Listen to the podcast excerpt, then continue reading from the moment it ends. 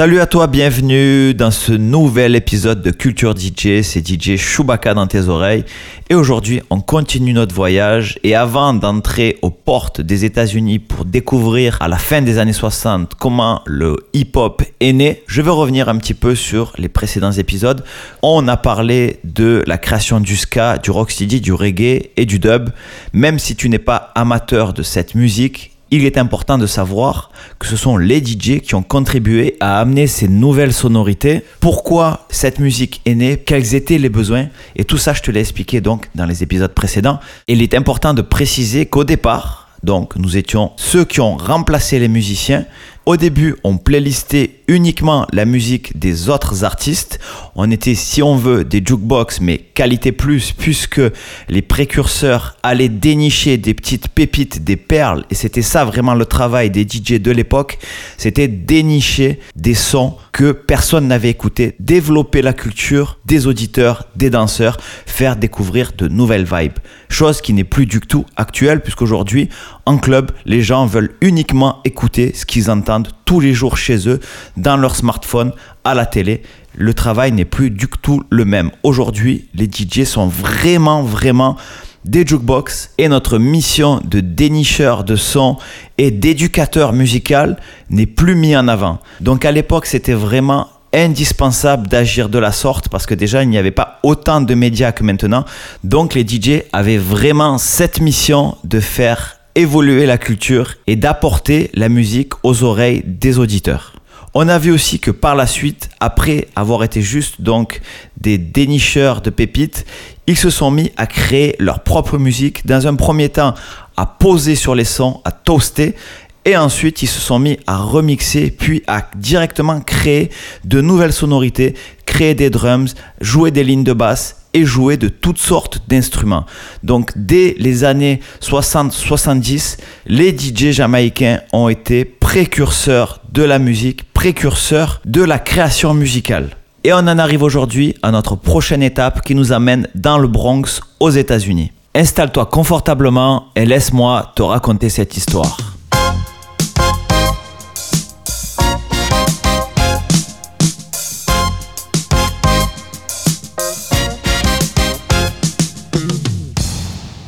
Boucle et Scratch venus du Bronx.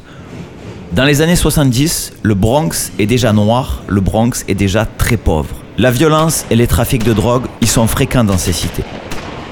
Au lendemain du mouvement pour les droits civiques, les consciences du quartier au plus au nord de New York sont encore éveillées malgré l'abandon des politiques. Au niveau culturel, le funk et les films Black Exploitation y trouvent un public réceptif. S'il existe de nombreuses ressemblances entre le développement du reggae et du rap, c'est qu'un homme a fait le pont entre les deux, le jamaïcain Cool Herc. Une différence importante doit toutefois être notée. Le rap se construit sur une performance technique des DJ réalisée dans la ferveur des fêtes du Bronx, alors que le reggae tire son origine du besoin de morceaux des DJ de sound system. Inventé à New York, le procédé consistant à enchaîner les breaks conduira à la création du rap et à l'émergence du MC, qui dépassera la notoriété du DJ. À la fin de l'année 1967, DJ Cool Herc, de son vrai nom Clive Campbell, alors âgé de 12 ans, débarque à New York. Le Jamaïcain monte son propre sound system avec le matériel de son père. Armé de son observation des DJ de Kingston, il importe notamment les interventions parlées sur les morceaux, un goût prononcé pour les basses puissantes et l'utilisation d'une chambre d'écho pour appliquer des effets sur la voix ou sur les disques. Il a aussi à l'esprit l'idée que les disques ne sont pas des entités séparées mais doivent servir un ensemble cohérent. En revanche, il abandonne vite, faute de succès, l'idée de passer du reggae dans les soirées privées dans lesquelles il débute, et se tourne vers les titres funk plus appréciés de la jeunesse américaine.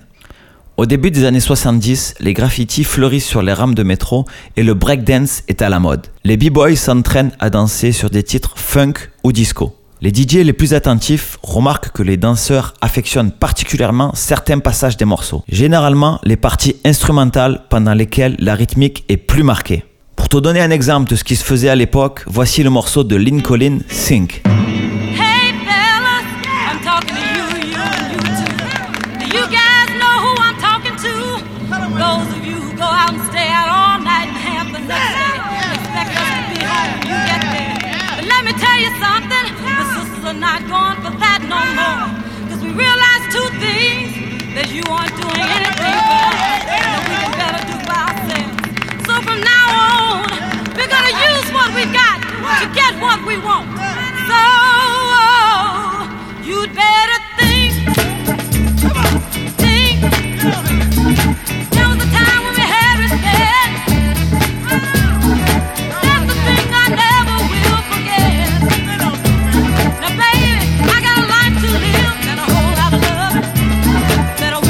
Voici le break particulièrement apprécié par les danseurs.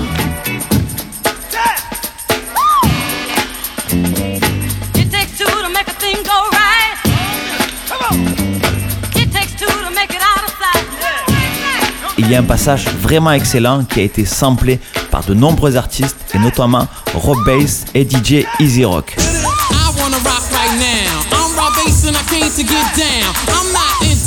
It's Take Two qui est sorti en 1988. I get stupid, I mean outrageous. Stay away from me if you're contagious, cause I'm a winner. Et j'imagine bien à l'époque Cool Herc ou d'autres comme Grandmaster Flash faire des phases pour répéter en boucle ce passage à l'infini.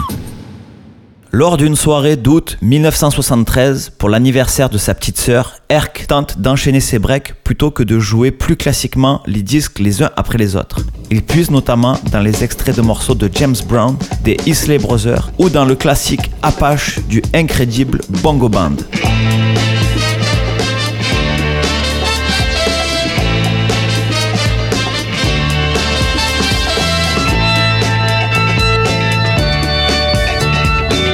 Il n'en faut pas plus au public pour se déhancher sur la piste de danse.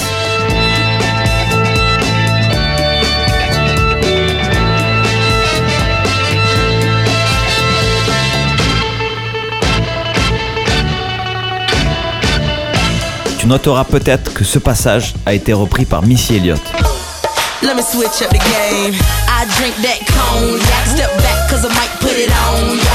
Passage qui a été aussi mis en scène par Will Smith et Carlton dans Le Prince de Bel Air, avec une danse mémorable sur la version que Sugar Hill Gangs avait reprise. Cette soirée organisée chez lui, au 1520 Sedgwick Avenue, face à la Harlem River, est considérée comme le point de départ de l'histoire du rap. Son succès a en effet engendré toutes les autres évolutions suivantes. Grandmaster Case, qui deviendra une des figures du mouvement hip-hop, raconte que la musique s'entendait à plusieurs blocs à la ronde. Attiré par le son, il participa lui aussi à cette fête, entrée dans la légende. La technique de mix entre deux morceaux de Herc est encore rudimentaire. Il n'est alors pas question de faire varier le rythme. Lors des transitions, le DJ en profite juste pour glisser quelques mots à l'assistance. Il en fait son style. Cool Herc réserve dès lors chaque soir un moment baptisé le merry-go-round pour passer ses breaks sortis de titres nouveaux ou anciens. De plus, il commence à acheter ses disques en double pour pouvoir répéter autant qu'il le souhaite les passages les plus dansants d'une platine à l'autre. C'est d'ailleurs ce que je faisais moi-même à l'époque et ce qu'ont fait beaucoup de DJ hip-hop qui ont mixé sur vinyle. Il était indispensable d'avoir les disques en double si tu voulais faire du passe-passe et ainsi pouvoir faire du beat jungling et répéter les passages les plus dansants ou qui te paraissaient importants. Ainsi est créé le principe de la boucle qui est à la base du rap. La répétition d'un même extrait pouvant constituer un nouveau morceau à part entière. Un an plus tard, le Jamaïcain joue dans tous les clubs du Bronx et organise surtout des fêtes en plein air, les fameuses block parties. Il n'est toutefois pas le premier à se procurer des vinyles en deux exemplaires. Des DJ disco ou autres ayant inspiré les débuts du rap affirment faire déjà de même quelques années auparavant. Quant à Herc, il s'adjoint le service de plusieurs MC, dont Coq La Rock, pour se concentrer sur le mix et laisser l'animation à un autre. Moi-même, dans mes débuts, j'ai fait appel à un MC pour les mêmes raisons, pour pouvoir vraiment me concentrer sur le mix, la sélection musicale, la technique et quelqu'un qui était beaucoup plus à l'aise que moi au micro me secondait. Sa légende se bâtit sur la puissance jamais surpassée de son sound system, une autre spécificité importée de son île natale. La technique de Herc a été élevée à un autre niveau par Grandmaster Flash, alias Joseph Sadler, qui choisit de porter le plus grand soin à l'enchaînement entre les breaks. Mais cette histoire, ainsi que celle d'Africa Bambata, je te la raconterai la semaine prochaine dans le prochain épisode de Culture DJ, car on arrive déjà à la fin de celui-ci. J'espère que tu as kiffé, et si c'est le cas, n'oublie pas de me mettre une note, que tu m'écoutes sur Apple Music ou Spotify. Tu en auras pour quelques secondes, et moi, ça m'aide énormément dans mon référencement.